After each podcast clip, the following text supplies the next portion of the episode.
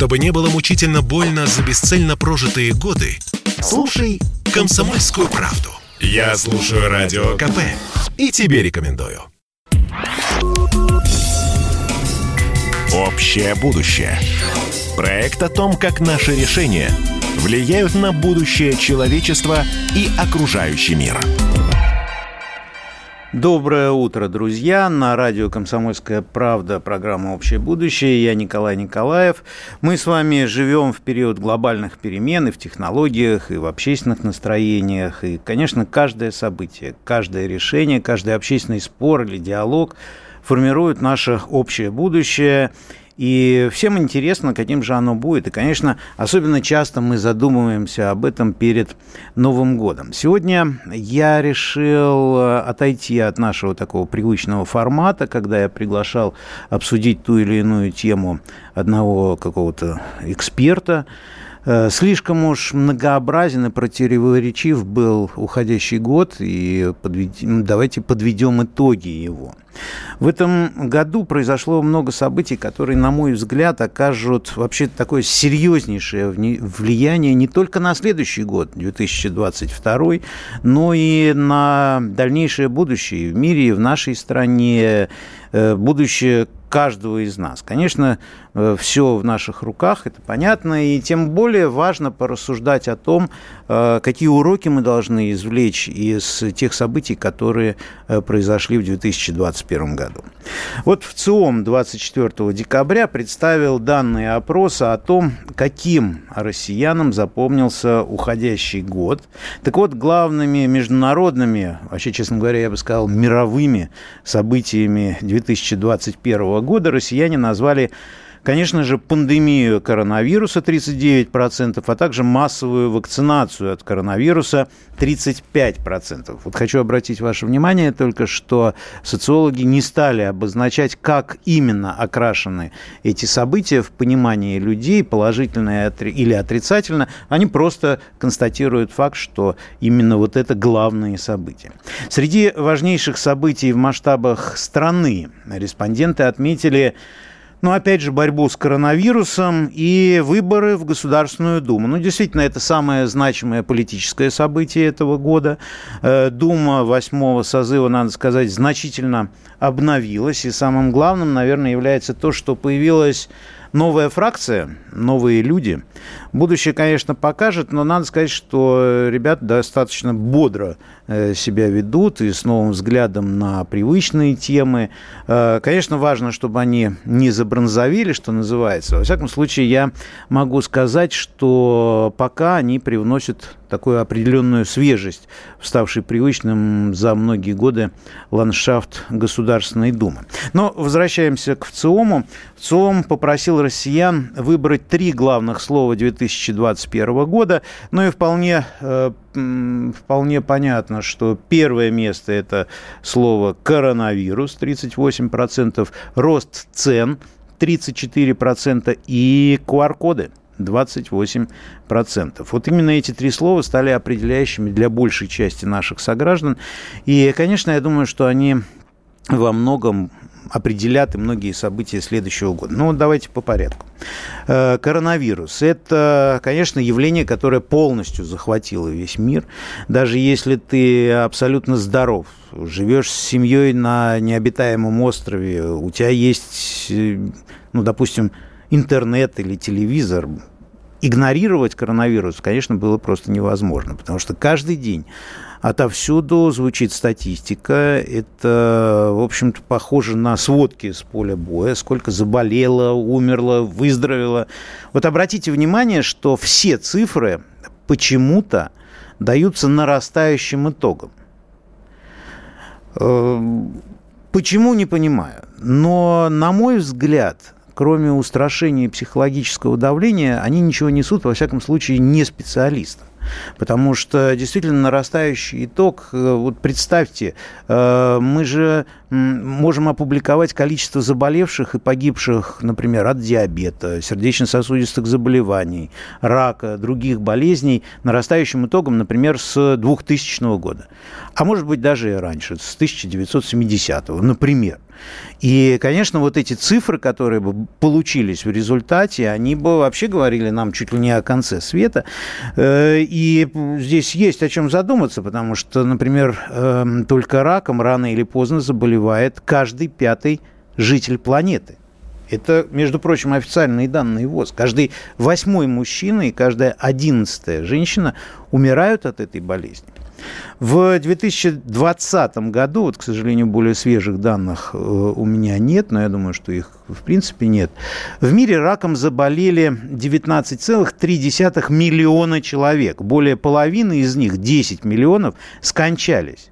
При этом ВОЗ признает, что на самом деле таковых больше, просто много случаев остаются за скобками официальной статистики и официального здравоохранения. Вот для сравнения, от э, ковида за два года, не за один, за два, скончалось около пяти с половиной миллионов человек. Конечно, это все равно очень и очень много. Это действительно очень серьезная, тяжелая болезнь, которая требует самого пристального внимания. И, увы, но многие знают об этом не понаслышке, и я в том числе. Мы теряем близких, теряем друзей. И часто, честно говоря, остаемся беззащитными перед лицом этой болезни. Я не медик, и поэтому не буду говорить о вопросах лечения или профилактики коронавируса или любого другого заболевания. Я хочу поговорить о тех социальных, экономических и гуманитарных вопросах, которые были поставлены этой эпидемией. Это важно, так как большинство событий следующего года так или иначе будут с этим связаны. И мы видим, штаммы меняются. Каждый раз, когда появляется новый штамм, специалисты ВОЗ говорят, что он, судя по всему, э, оправдывает все самые плохие ожидания. И мы вот последний штамм, штамм омикрон обсуждали на прошлой неделе, в прошлой передаче. И я уверен, что это не последний э, штамм коронавируса, не последний вирус в жизни человечества. Но вот что меня беспокоит. Э, появление коронавируса вызвало не просто кризис в самых разных областях. Кризис ведь это изменение. Коронавирус создал новые условия, новую реальность в экономике, социальной сфере, в государственном управлении по всему миру. И есть множество тех, кто нашел себя в этой новой реальности кто в ней себя теперь прекрасно чувствует. Ну вот только подумайте, глобальный рынок вакцин, лекарств, ПЦР-тестов, анализов, цифрового образования, дистанционной торговли, доставки.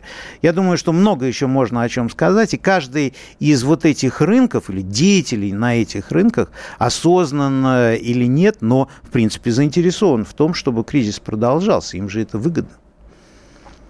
Им не все равно. Это кризис, на котором они зарабатывают деньги. Они научились хорошо жить, развиваться в новых условиях. Вообще, честно говоря, сочетание коронавируса и э, бизнеса – это такая плохая история, на мой взгляд. И поэтому, конечно, очень важно, чтобы при принятии тех или иных решений в отношении коронавируса, в отношении э, кризиса, который сейчас есть во всем мире, мы учитывали и этот очень важный фактор. И, честно говоря, я думаю, что таких решений нам предстоит еще принимать очень и очень много. Вот вакцинация. Еще одно слово, которое э, по опросу в ЦИОМ, да я думаю, что и без опроса это понятно, стало символом важнейших событий уходящего года. Тема, конечно, очень сложная. Можно с уверенностью сказать точно, что именно вакцинация стала таким глобальным яблоком раздора 2021 года. По всему миру. Если послушаешь э, таких официальных представителей систем здравоохранения, то виноваты в том, что вакцинация не достигает необходимого уровня, вот некие такие партизаны-антипрививочники, которые все портят, препятствуют тому, чтобы люди защищали себя от болезни, э, получая прививку, конечно. При этом, судя по всему, они столь влиятельны, могущественны, что э, даже оказывают значительно большее влияние на умы граждан, чем и официальные органы, официальные источники, академии, социальная реклама. Но вот кто такие антипрививочники, на самом деле никто толком не говорит. Такого определения нигде нет. Меня, например, тоже э, периодически причисляют к антипрививочникам только за то, что я постоянно э, поднимаю вопрос об ответственности системы здравоохранения перед гражданами в случае каких-либо осложнений после прививки. И, кстати, не только от коронавируса, но от любой прививки. Сегодня э, в соответствии с нашим законом ответственность за смерть в результате осложнений составляет всего 30 тысяч рублей. В случае получения инвалидности в результате осложнений 10 тысяч. Увы, друзья, но это правда, это норма закона. И это, на мой взгляд, это неправильно. И то, что осложнение бывает, это абсолютно очевидно, и в том числе даже для официальной статистики в среднем порядка 200 случаев в год регистрируется официально. Ну и в конце концов осложнения бывают, я думаю, даже от банального аспирина. Кто такие антипрививочники? Кто может сказать, не знаю. Ни разу не слышал. И, кстати, я ни разу не видел ни одного человека, который бы вот отрицал бы вакцинацию как таковую. Да, есть те, кто против обязательной э, вакцинации, кстати, в том числе и президент Российской Федерации. Есть те, кто говорит о необходимости выбора. Есть те, кто просто реально банально боится уколов или осложнений. Общее будущее. Проект о том, как наши решения – влияют на будущее человечества и окружающий мир. Доброе утро, друзья. Я Николай Николаев. Это программа «Общее будущее». Мы подводим итоги уходящего года. И вот сейчас слышали э, новости. Опять первая новость – это про э, вакцины. Это действительно очень важно, и профилактика очень важна. Но я хотел бы обратиться ко всем, особенно к экспертам, представителям власти, журналистам. Все мы разные. Мы не просто серая такая популяция. У всех есть собственные мысли, страхи, надежды, истории. И, конечно, это не повод вешать ярлыки или обвинять во всех смертных э, грехах. Это повод только для того, чтобы начать говорить обсуждать, спорить, в конце концов. Именно поэтому мы и называемся обществом, называемся согражданами, называемся людьми. Вот э, еще одно э, понятие, которое э, мы отмечаем, это QR-код – это понятие, с которым ассоциируется также год, уходя, год уходящий. Вообще, честно говоря, в QR-кодах, вообще в самом этом понятии, мне кажется, сконцентрировался весь негатив, который накопился за эти два года. Это и отторжение обязательной вакцинации, усталость от бесконечной эпидемии ограничений, и страх перед тотальной цифровизацией, перед утечкой персональных данных, перед цифровым контролем, недоверие в том числе к часто вот таким нелогичным, может быть, иногда э, поступкам э, и решениям санитарных властей. Ну, все мы слышим, слушаем, например, периодические призывы в метро или в переполненном автобусе соблюдать социальную дистанцию. Ну вот сейчас в Государственной Думе работает комиссия, которая согласовывает поправки к второму чтению закона, который стал э, действительно исключительно скандальным о введении вот этих QR-кодов. Э, думаю, дебаты предстоят непростые, но честно говоря, чем больше будет споров, чем больше будет э, обсуждений, реальных обсуждений, э, тем э, лучше. Давайте отвлечемся от вакцинации и от коронавируса и поговорим еще на одну тему, которая, на мой взгляд, стала тоже такой определяющей в этом году и определяющей на долгие годы вперед. Это климат. Эм, как в прямом, так и в переносном смысле климат действительно меняется. Мы это видим и с экранов телевизоров, а кто-то, кому-то достаточно просто посмотреть э, в окно. Я, например, в этом году э, проехал весь Дон, видел, как Великая река в некоторых местах вот буквально высыхает. Есть районы, где э, посередине реки можно прогуливаться пешком на многие километры.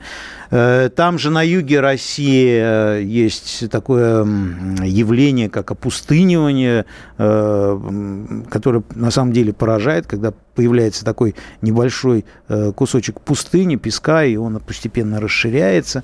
Год заполнился нам и другими климатическими событиями, например, лесными пожарами в Якутии.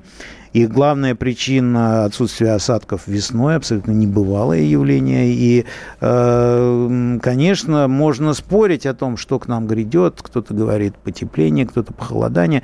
Честно говоря, мне кажется важным для нас сейчас что погодные катаклизмы, необычные климатические явления, они появляются все чаще. И теперь похоже, что во многих уголках нашей планеты попросту даже нельзя, наверное, расслабиться. И э, то, что этот тренд идет по нарастающей, это тоже, мне кажется, очевидно. И это э, тоже одна из тем, которая станет, я думаю, эм, таким предметом многочисленных новостей в следующем году. И, к сожалению, я думаю, что новостей не очень хороших. Так что берегите себя, будьте осмотрительны в своих э, путешествиях. Но когда сейчас кто-нибудь, особенно если речь идет о политиках, говорит о климате, то это вовсе не значит, что он имеет в виду изменение погодных условий или какие-то температурные режимы. В нашу жизнь очень массированно, можно сказать, вошло понимание климатической повестки как мировой Э, борьбы с углеродом. Ну вот, на мой взгляд, конечно, тема эта, которая зародилась в Европейском Союзе, больше идеологическая, или можно даже сказать, такая вероучительная, нежели объективная. Э, даже объясню, почему. Все цели по снижению углеродного следа человечества стоят, если вы посмотрите, 2050 год, это в лучшем случае, в основном, это 2060 а то и сотый годы. И, увы, но большинство из тех, кто сейчас принимает решения, ну, они просто не будут в этом, в этом мире. И уж точно не будут отвечать за свои решения. А вот, честно говоря, уверенности в том, что эти цели поставлены правильно э, и реально, их до сих пор нет, идут споры среди ученых. Поэтому сейчас можно сказать, что основа всех глобальных усилий в части борьбы с СО2, на мой взгляд, во всяком случае, это в большей степени вера.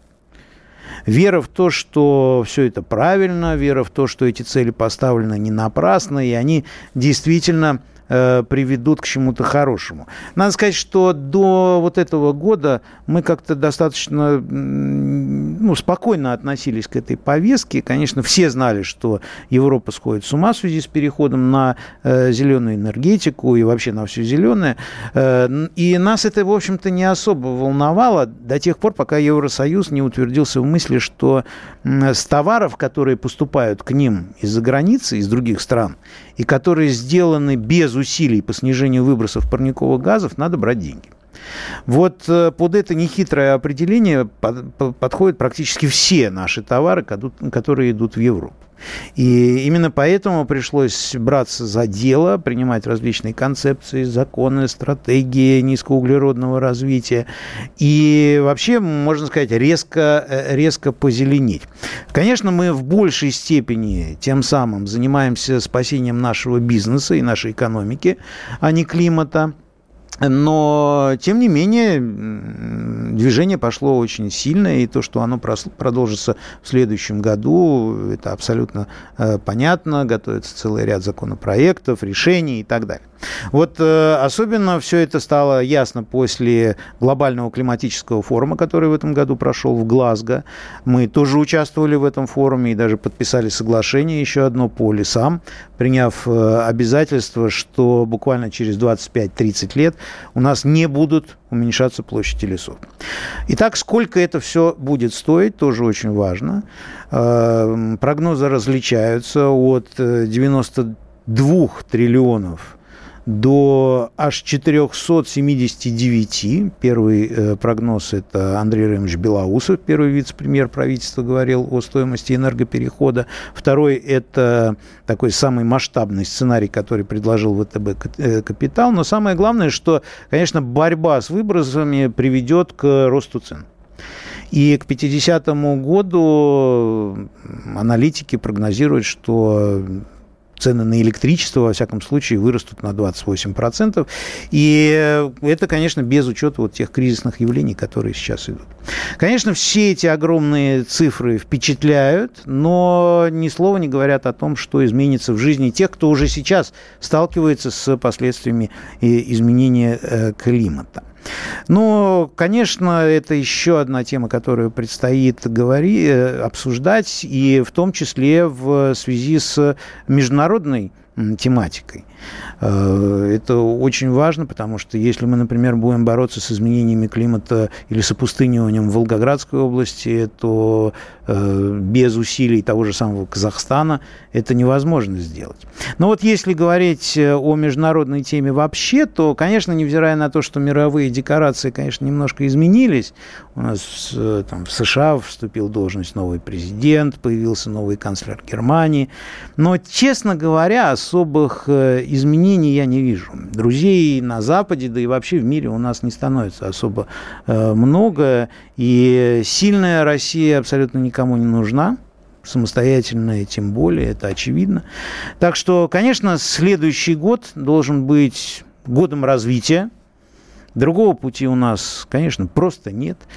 И важно с особенной осторожностью, я считаю, относиться к тем процессам, Э, в которые нас пытаются затащить так называемые представители цивилизованного мира. Нам э, предлагают это явно не для нашей пользы. И, кстати, э, если вот так подумать, то зеленая климатическая повестка в том варианте, который ее продвигает Европейский Союз, да и тотальная вот такая вакцинация, это тоже те темы, которые мы не сами придумали. Так что, друзья, будем Э, бдительны.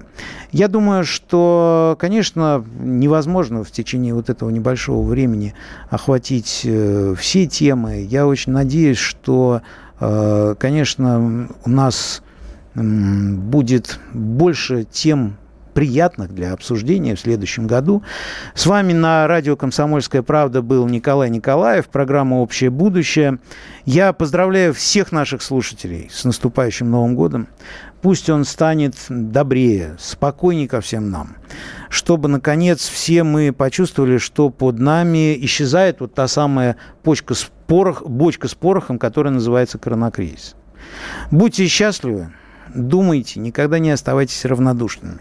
И пусть будущее нам улыбнется, это уже давно-давно пора. Я надеюсь, что мы с вами услышимся в следующем году и поговорим о тех событиях, которые определяют наше будущее, ведь оно очень важно для каждого из нас. С Новым годом! Общее будущее. Проект о том, как наши решения влияют на будущее человечества и окружающий мир.